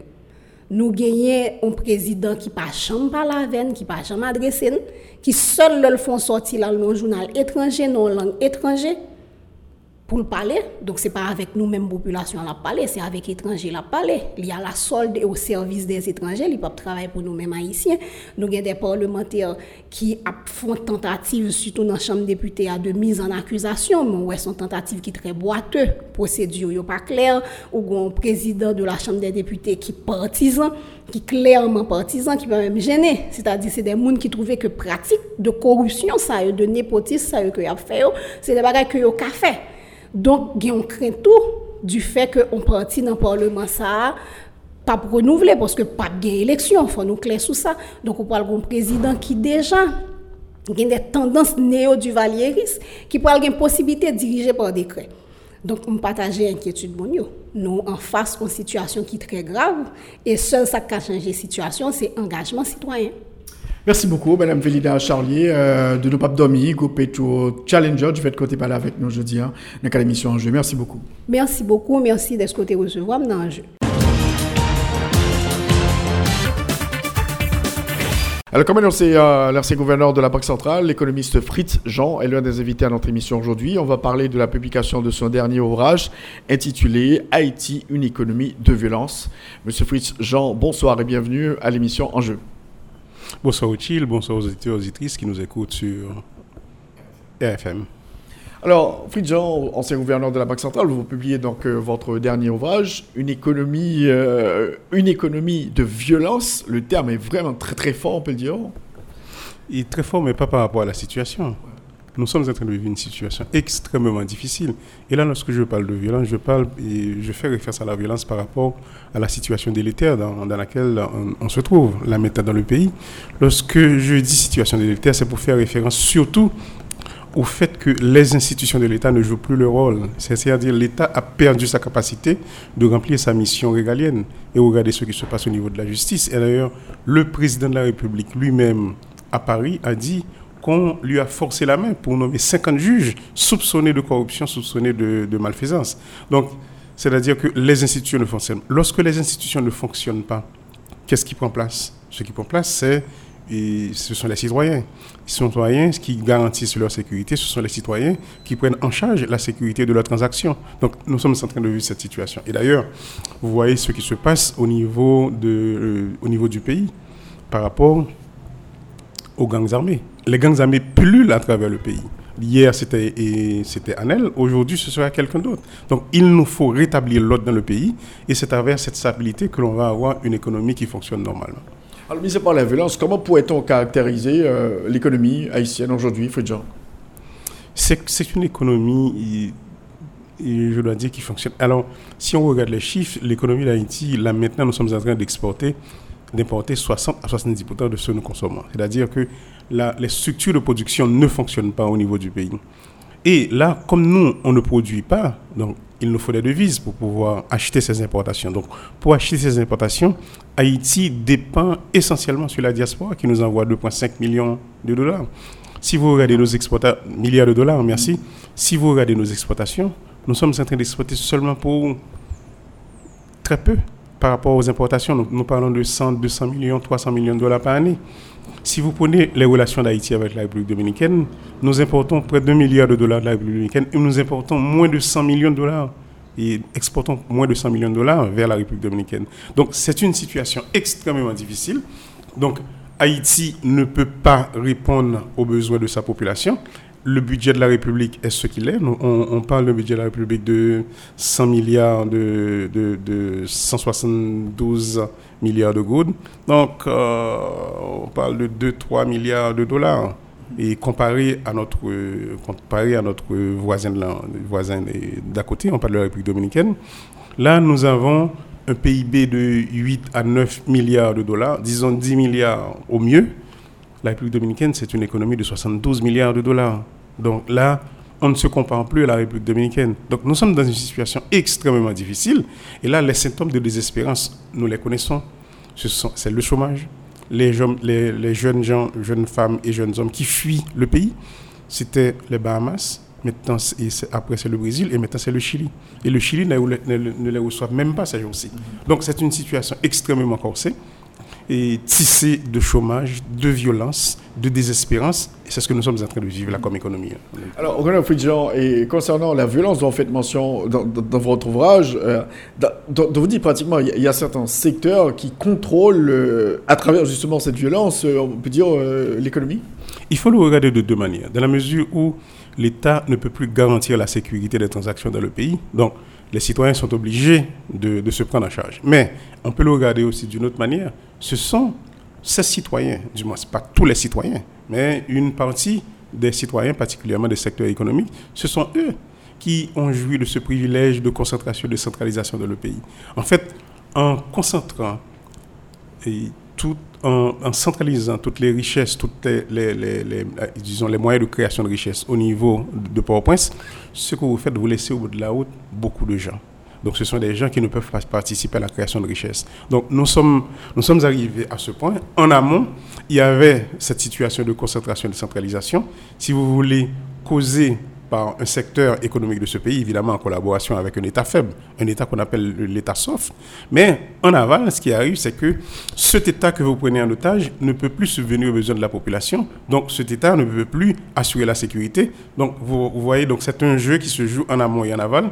En amont, il y avait les gens qui, eux, avaient consenti était d'accord avec cet État pour avoir les privilèges, la concentration et la centralisation. En aval, cet État ne peut plus garantir leur sécurité. Donc, eux, là maintenant, ils, prennent ça en charge. Et pour se prendre en charge, ils s'appuient, ils, euh, s'appuient sur les, les, gens les plus vulnérables de la société, les jeunes. Donc, ce sont les jeunes qui constituent, si vous voulez, les jeunes des, bidonvilles, ce sont eux là maintenant que l'on utilise pour, pour les gangs armés. Ces gangs armés, ce sont eux qui maintenant qui protègent les transactions de ce pays. Donc en fait, les gangs armés deviennent un bien économique dans ce pays parce que c'est eux qui assurent la circulation des biens et, la possibilité de, de, rendre des services dans l'économie. Donc ça devient aussi un bien économique. Est-ce que plus clair, justement, quand vous dites euh, les, les, gangs armés deviennent pratiquement un bien économique aujourd'hui? Non, non, et, ouais, si, si, vous voulez, lorsque vous faites une, transaction, une transaction économique s'appuie essentiellement sur la viabilité, sur la fiabilité du contrat. Le contrat, c'est quoi? Je vous donne mon stylo, vous me donnez de l'argent, mais là, une fois que vous me donnez de l'argent, l'argent m'appartient dans la mesure où il y a un contrat qui, qui fait respecter les, les, les, termes de cette transaction. Mais maintenant, qui fait respecter ces termes de la transaction? Lorsqu'on dit qu'il y a un contrat, c'est la justice. Lorsque la justice n'existe pas, donc il, il, te faut un moyen pour faire respecter le contrat. Et là maintenant, ça devient la violence qui fait respecter le, le, contrat, les contrats. Donc maintenant, qui, quel moyen que tu as là maintenant en Haïti, quel moyen dont disposent les acteurs économiques pour faire respecter les contrats, c'est la, la violence. Donc la violence qui s'exerce à travers les gangs armés. Donc ce qui fait que il y a un coût économique pour et pour assurer cette transaction. Et ce coût économique, ça s'effectue à travers les gangs armés. Donc les gangs armés deviennent un bien économique. Donc, donc clair, l'État n'arrive pas à assumer sa responsabilité. Donc on fait appel justement à des gangs armés pour protéger ses biens. Exactement. Mais comme je l'ai dit, en amont, les opérateurs économiques qui utilisent les gangs armés, ce sont eux qui jouissaient de ces privilèges, ce sont eux qui jouissaient des franchises, ce sont eux qui ont affaibli cet État. Évidemment, lorsque je dis ce sont eux, ça ne veut pas dire ce sont eux qui ont initié, mais ils ont participé à, rendre cet État faible, à rendre l'État dans, non fonctionnel et comme, il est actuellement. Donc en amont, ils l'ont fait et en aval, ils constituent les gangs armés pour se protéger. Et quand même, la seule chose, c'est que eux, ils peuvent assurer les coûts de transaction à travers ces gangs armés, mais le reste de la population ne le peut pas. Mhm. On a vu ce qui s'est passé euh, dans l'Artibonite avec euh, Arnel, à chaque fois qu'il y avait des camions qui passaient, donc les camions étaient kidnappés, etc., euh, dans, dans, dans l'Artibonite. Exactement. Et, les conséquences, justement, les conséquences, c'est pour les, la, partie de la population la plus vulnérable, cette partie de la population qui, elle, ne peut pas assurer sa sécurité à travers d'autres gangs armés. Donc, ce sont eux qui subissent cette, violence économique. Puis là, il y a un autre aspect pour, par rapport à ce que vous venez de dire. Prenons par exemple les gens qui sont dans le sud et là maintenant les gens qui sont dans l'Antibonite. Très peu d'opérateurs économiques peuvent assurer le transport de leurs marchandises. Donc il y a des gens qui, qui payent pour des, pour, pour, des, pour des conteneurs de marchandises qui ne peuvent pas avoir accès à ces marchandises. C'est une assurance de protection avec les gars. Euh, bien sûr, c'est une assurance. Donc ils ne peuvent pas. Ce qu'il fait, il pèle, mais il dit au GOSIS, ils disent au GOSIS, gardez pour moi en attendant que la situation se calme pour que je puisse avoir accès à ces, conteneurs de marchandises. Donc en fait, nous, sommes en train de vivre une situation extrêmement difficile, même pour la circulation des marchandises au niveau du pays. Et, les conséquences pour le consommateur final? Ce sont les prix. Lorsqu'il y a rareté de marchandises, il y, a, augmentation de prix. La demande augmente. Bon, et, je dis que la demande augmente, mais le fait que nous avons cette situation d'extrême pauvreté qui, qui se répand à travers le pays, il y a aussi le pouvoir d'achat qui diminue. Donc, Et en fait, les gens qui sont dans la transaction de vente et d'achat de marchandises, ils sont, en train de, de, ils sont en train de vivre une situation extrêmement difficile. Non seulement lorsqu'ils achètent les marchandises, ils ne peuvent pas avoir accès à ces marchandises, mais même lorsqu'ils ont accès à ces marchandises, c'est extrêmement difficile de vendre parce que le pouvoir d'achat diminue dans le pays. Donc, en clair, Fridjan, cette, cette situation de gangstérisation euh, à outrance euh, à travers le pays, donc ça, ça, a des impacts énormes sur, sur, sur, le fonctionnement de la structure économique du pays, on peut le dire? Regardons le taux de change. Qu'est-ce qui se passe au niveau du taux de change? Évidemment, il y a des mesures qui ont été prises au niveau et par les responsables de politique économique dans le pays qui ont accéléré ce que nous voyons là, cette surchauffe que nous voyons sur le marché d'échange, mais à côté des, des, des mesures, de des des responsables de politique économique, il y a aussi la situation générale du pays. Les crises politiques, les, turbulences sociales que nous, nous, sommes en train de vivre affectent la, la production de biens et de services dans l'économie. Donc, donc, donc, là, effectivement, quand, quand, vous avez ce genre de, de, de, de, situation, donc ça a des impacts notamment sur le, sur le tourisme. Avec les gangs ah, Non, mais là, là au Chili, sur le tourisme, c'est quelque chose de spécial. Parce que j'ai entendu à la radio des, des tenants et de, de, de, services hôteliers qui nous disent qu'ils ils sont en train de, de vivre le, les pires moments pour, pour le secteur touristique dans le pays. Des, des hôtels extrêmement importants qui sont qui, sont à 10-15% d'occupation. Et là, cette réalité, elle est vraie pour, pour Port-au-Prince, aussi vraie pour, pour le Cap. Je pense encore pire pour, pour le Sud, parce qu'au moins pour le Cap haïtien, on a un port ouvert au commerce extérieur, on a un aéroport ouvert au, au trafic aérien, et qui vient de Miami, etc. Mais là, pour le Sud, généralement, les gens qui vont dans le Sud, ce sont les gens qui sortent de Port-au-Prince. Mais pour aller dans le sud, il faut passer à travers Carrefour, il faut passer à travers Martissan, et là, occupé par les gangs armés dans le pays. J'espère que la situation va s'améliorer, mais même avec une amélioration de la, situation sécuritaire, il, faut créer tout ton un, environnement. Et ça, évidemment, c'est un travail qui va prendre un peu de temps pour rassurer les gens, pour leur dire, pour ne vous en faites pas, la situation s'améliore, là, on peut venir en Haïti. Alors, concernant la, faiblesse euh, des autorités, la faiblesse de l'État, est-ce qu'on peut dire qu'il y a une certaine complicité des dirigeants, justement, qui sont à la tête de cet État euh, depuis quelques années, dire Non, moi je disais que, le terme est trop faible, complicité. Parce que lorsqu'il y a complicité, il y a un jeu, si vous voulez, un, un jeu presque que égal lorsqu'on parle de complicité. Mais là, ce n'est pas le cas. Moi, je pense que l'accès dépasse l'autonomie de ces responsables de politique économique dans le pays. Et, là, je disais justement que c'est normal, c'est normal que des, des, opérateurs du secteur privé ou des gens de la société civile ou des professionnels puissent avoir accès aux, aux, autorités du pays pour discuter soit de la situation économique ou discuter carrément de leurs opérations économiques. Mais par contre, lorsque l'accès à ces aux autorités dépasse l'autonomie de ces autorités, on a un problème. Et c'est exactement le cas là maintenant.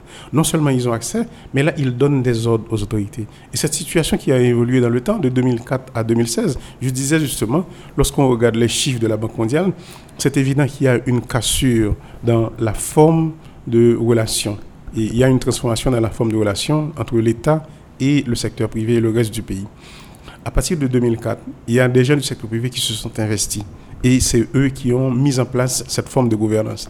À partir de, à partir de, cette, à partir de cet état de fait, ce qui arrive, c'est que les gens maintenant, ils exigent des privilèges. Ce n'est pas le cas, le cas que la situation que l'on avait avant 1986-1987, où c'est le président, c'est l'État, les responsables de l'État qui accordaient des privilèges. À partir de 2004, ils exigent des de, de, de privilèges. Maintenant, à partir de 2011, la situation a encore, a encore été modifiée. Et ça s'est renforcé en 2015-2016 avec l'arrivée de M. Jovenel Moïse, parce que ce sont des investissements lourds qui ont contribué à la mise en place de cette nouvelle forme de gouvernance. Et là, maintenant, l'État se trouve en captivité. Et ça, c'est la situation. En fait, c'est une caricature de capture de l'État, parce qu'on parle de capture de l'État dans certains pays, comme on parle de capture de l'État en Afrique du Sud. Mais là, si vous voulez, Zuma avait une certaine marge de manœuvre. Mais là, maintenant, les responsables de l'État n'ont plus de marge de manœuvre. Lorsqu'on parle de Premier ministre, on, on parle du cabinet ministériel, c'est carrément, c'est une, c'est une liste dictée par des opérateurs économiques. Et lorsque je parle d'opérateurs économiques, je parle de différentes catégories. Il y a des gens du secteur privé, il y a des entrepreneurs politiques extrêmement forts au niveau du Parlement, au niveau de la Chambre des députés, et des entrepreneurs politiques en dehors de ces structures administratives. Et il y a aussi des, gens du secteur privé. Des gens du secteur privé et, qui sont extrêmement puissants. Ce sont eux qui ont investi pour la mise en place de cette forme de gouvernance. Donc, c'est eux qui dictent les règles du jeu. Donc, en clair, donc, euh, on peut dire que ce secteur a fait mébat sur, euh, sur l'État. C'est exactement ce que nous sommes en train de vivre. Si vous regardez ce qui se passe au niveau des institutions du pays, que ce soit au niveau de l'ONA, au niveau de l'APN, il y a même des gens qui contrôlent la douane de ce pays. En fait, c'est le monde à l'envers. Les gens qui devaient être régulés, ce sont eux qui sont en, charge de la régulation. Mm-hmm. et, et, là, pour moi, c'est ce que j'appelle l'économie de violence, dans la mesure où les institutions de l'État ne peuvent plus tamiser les conséquences des actions des uns sur les opérations des autres. Donc là, c'est une situation de, de de, comment on appelle ça en anglais? On dit de survival of the fittest. Donc ce sont les plus forts qui vont résister, les plus forts, c'est-à-dire les gens qui ont les moyens, les instruments de violence entre les mains. Alors, est-ce qu'on peut dire que le, Parlement, c'est une pièce maîtresse en la matière ah, ah, définitivement. Parce que si vous voyez les relations de causalité, il y a les groupes d'intérêt. Ce sont eux qui influencent les institutions politiques. Et qu'est-ce qu'on appelle institutions politiques ici en Haïti On peut voir la justice, l'exécutif, mais aussi le Parlement les institutions politiques, ce sont elles qui, eux, contrôlent ou définissent les institutions économiques. C'est-à-dire, c'est le Parlement qui vote le gouverneur de la Banque centrale, le conseil de la Banque centrale, c'est le Parlement qui vote les lois. En, fait, donc, en fait, les institutions politiques, c'est eux qui définissent les institutions économiques. Dans la mesure où, les, les groupes d'intérêt, ce sont eux qui contrôlent les institutions politiques, donc on, peut faire le, la, on peut faire la, relation. Donc vous décrivez dans, cet ouvrage une situation, euh, on peut dire, catastrophique. Comment pourrait-on remédier à une telle situation, notamment pour que l'État puisse euh, se refaire une santé, quoi, avoir le contrôle du pays aujourd'hui, euh, gouverneur Fridjan le, le nœud gordien reste la construction des institutions de ce pays. D'ailleurs, c'est pourquoi je, faisais référence aux institutions politiques et aux institutions économiques. Donc, la situation, c'est comment le faire. Je dois dire qu'il y a des lieux à l'horizon. Regardez ce qui s'est passé le 6 et 7 juillet. Ce qui s'est passé, c'est qu'il y a une loi, qui, un projet de loi qui a été présenté au Parlement. Avant même la présentation de la loi, tout le monde était au courant du contenu de ce projet de loi. En général, la société civile, les gens, les professionnels, tout le monde a dit que de la manière dont euh, ce projet de loi a été élaboré, il ne peut être présenté tel quel au Parlement. Mais ceci a été fait. Et le pire, en dépit des revendications, en dépit des protestations, ce projet de loi a été voté au niveau du Parlement. Mais vous voyez, le 6-7 juillet, à travers les nouvelles technologies de l'information et de la communication, la population a été sensibilisée et interpellée par rapport au contenu de, ce, de, de, cette loi maintenant. Le projet est devenu loi. Et ensuite, par rapport aux conséquences de, l'application de cette loi sur, sur les ménages dans le pays.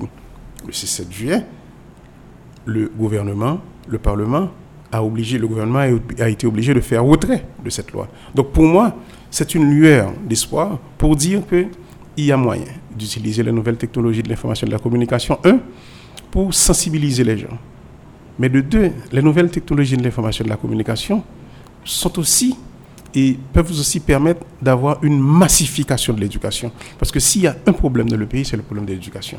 Le niveau de, de, cette incapacité de la population de rentrer dans, dans, dans, dans l'ère de la troisième révolution industrielle. Parce que, nous avons raté la première, nous avons raté la deuxième révolution industrielle. Et là, maintenant, nous sommes dans l'économie du savoir. La chose, si vous voulez, lorsque vous me posez la question, et en fait, la question, c'est que faire par rapport à cette situation actuelle Moi, je pense qu'il y a un saut qualitatif qui peut être fait. Nous pouvons sortir de là où nous sommes pour faire la mutation vers la troisième révolution industrielle. Mais pour le faire, nous devons avoir le matériel humain. Moi, je pense que là maintenant, nous sommes en plein dans l'économie du savoir. Mais pour justement faire ce saut qualitatif vers l'économie du savoir, on doit avoir le matériel humain. Malheureusement, on ne l'a pas, ce matériel humain. Mais maintenant, si on ne l'a pas, est-ce que ça veut dire qu'on va rater le coche? Je pense que non. Et pour ne pas rater le coche, je pense que c'est important de regarder Haïti au-delà des 27 700 km. Il faut regarder Haïti les 27 000 km, bien sûr, mais aussi Haïti, c'est Montréal, Haïti, c'est l'Amérique du Nord, Haïti, c'est l'Amérique du Sud, Haïti, c'est l'Europe. Nous avons des cadres un peu partout dans le pays. Il ne faut pas regarder la diaspora haïtienne comme seulement une source de 2,5 milliards. de dollars par an. La diaspora haïtienne peut apporter beaucoup plus que les 2,5 milliards. La, diaspora haïtienne peut apporter non seulement le savoir-faire, peut apporter bien sûr les 2,5 milliards, mais aussi un, un savoir-faire.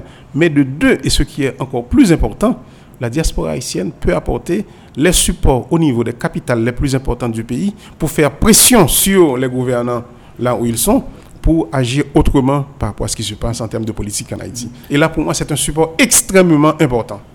Alors, comment, comment pourrait-on arriver à rebooster cette économie aujourd'hui qui est moribonde, euh, gouverneur Pour rebooster l'économie, moi, je pense que, comme je parle de nouvelles technologies de l'information, il y a des choses qui se font déjà. Il y a des choses en gestation. Et là, je prenais l'exemple, et d'ailleurs, cet exemple, c'est bien illustré dans le livre que j'ai, où là maintenant, au niveau, là où on est là maintenant, si on veut connaître les prix des différents produits sur les plus grands marchés du pays, on n'a qu'à faire un numéro et vous avez un menu, et à travers le menu, vous choisissez quel produit, quel marché, et vous aurez exactement le prix qui se pratique là maintenant sur ce marché. Donc là, ça donne l'opportunité aux producteurs de savoir exactement quel est le prix sur les marchés et quelle est aussi la carence de ce produit sur le marché et comment et assurer une bonne, euh, je dirais, circulation des biens dans, dans le pays. Ça, c'est une chose. De deux, évidemment, là, maintenant, l'application qui, est en- qui est en vigueur là maintenant concerne seulement les prix. Mais, un peu plus tard, cette, cette application peut être modifiée pour, pour divulguer des informations sur la disponibilité des produits. Je vous regarde par exemple le plateau, central. Lorsqu'il y a la saison des mangues dans le plateau central, mais les mangues se gaspillent, alors que ce n'est pas nécessairement le cas pour les NIP, ce n'est pas nécessairement pour, pour Jacmel ou pour, pour le Grand Sud en, général. Donc il, il- y a une nécessité de savoir ce qui se passe sur les marchés en général pour pouvoir avoir une meilleure circulation des produits et de meilleurs profits pour les gens, au lieu de laisser les produits gaspiller. Ça, c'est une chose. De deux, là, maintenant, nous avons des problèmes d'ensemencement les problèmes de semencement à cause des problèmes climatiques, les changements climatiques.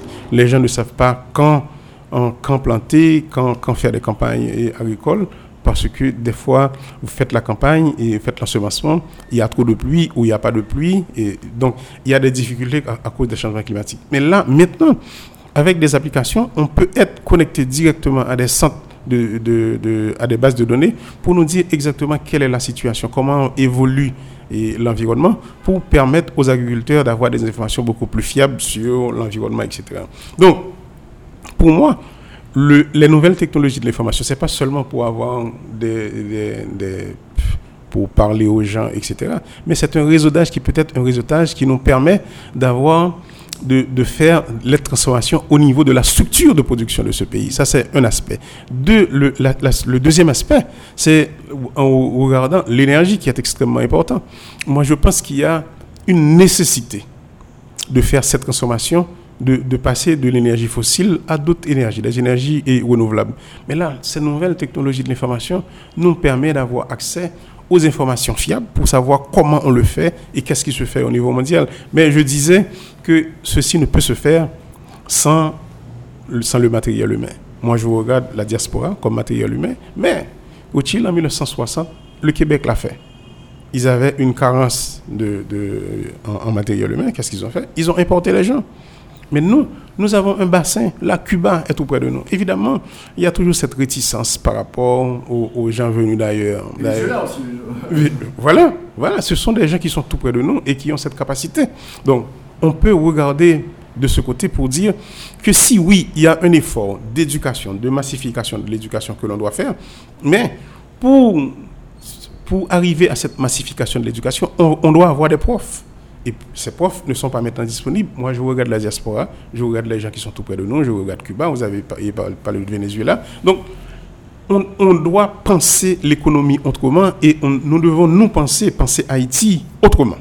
Alors aujourd'hui, nous avons euh, la dépréciation de la Go, de, un taux d'inflation euh, extrême, on peut le dire.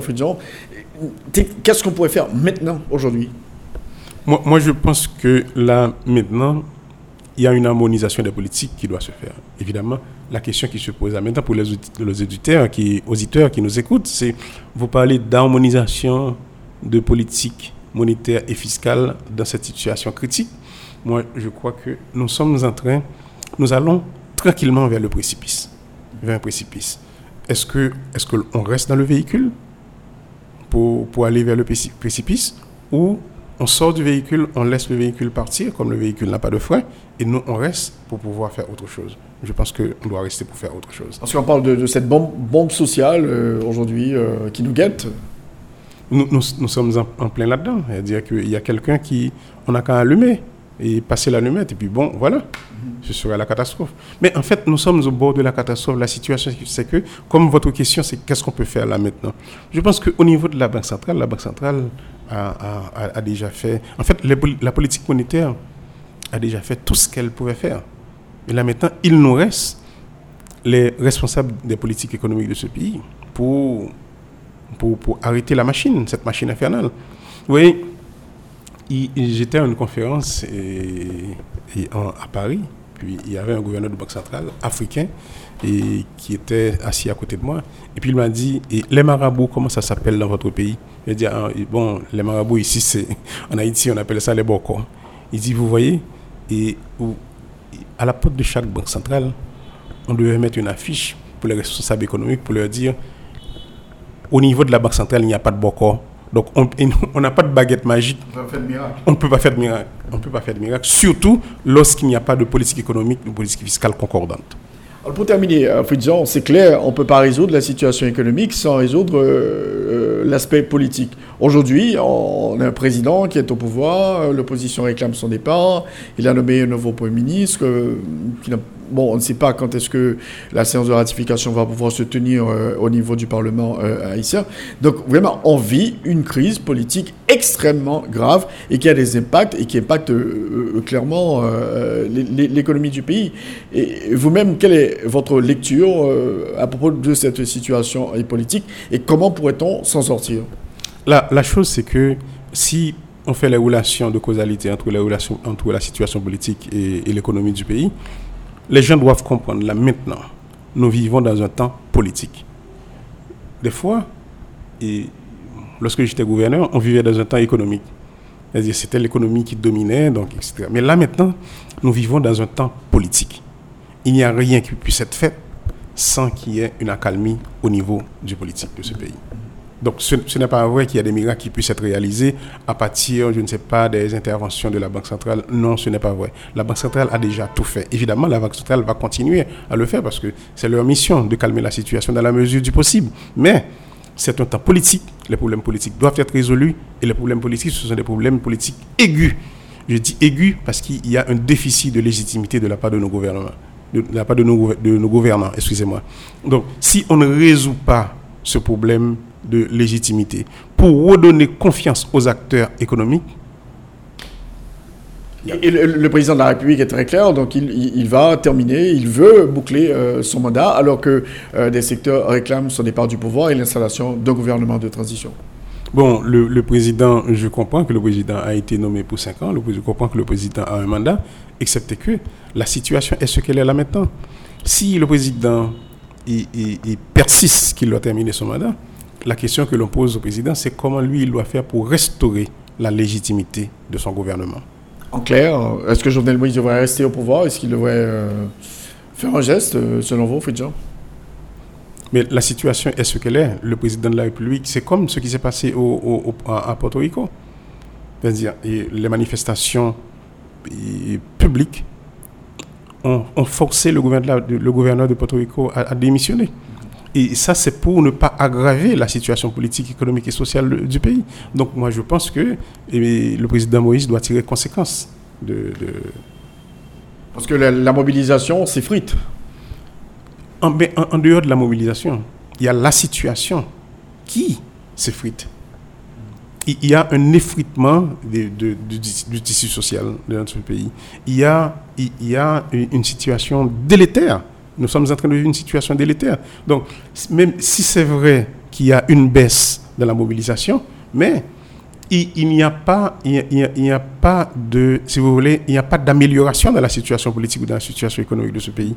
C'est-à-dire, c'est vrai que pour une raison ou pour une autre, et probablement les Haïtiens n'ont pas su se mettre en réseau au niveau et, et, des réseaux nécessaires, au niveau des grandes capitales de ce pays pour faire les pressions nécessaires. Donc le président est là, le président est là, mais la question que l'on se pose à tous, le président est là, mais il gouverne quoi?